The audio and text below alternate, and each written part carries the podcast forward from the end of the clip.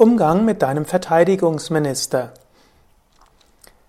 Namaste und herzlich willkommen zum 225. Yoga Vidya Gelassenheit Podcast, präsentiert von www.yoga-vidya.de. Der Verteidigungsminister ist auch der Minister für Vorsicht und Reputation. Der Verteidigungsminister ist zuständig für Selbsterhaltung, Sicherheit, für Reputation. Er will vorbereitet sein für alle Eventualitäten. Er überlegt ständig, was könnte alles schiefgehen? Was passiert, wenn das schief geht? Was sollen die anderen denken?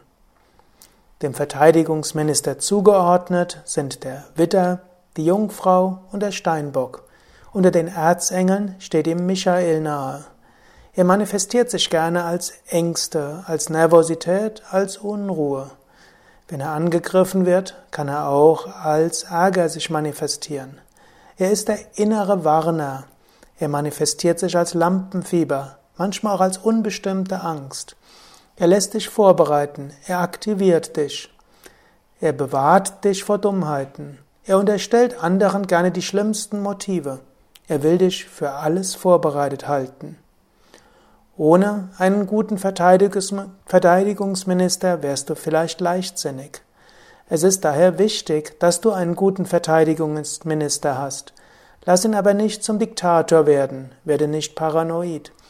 Begegne ihm mit Wertschätzung und Abstand. Bis zum nächsten Mal überlege, wie stark ist dein Verteidigungsminister, dein Minister für Vorsicht und Reputation? Wie macht er sich bemerkbar? Welche Ängste können so erklärt werden? Wie kannst du mit ihm kommunizieren? Wie kommuniziert er mit dir?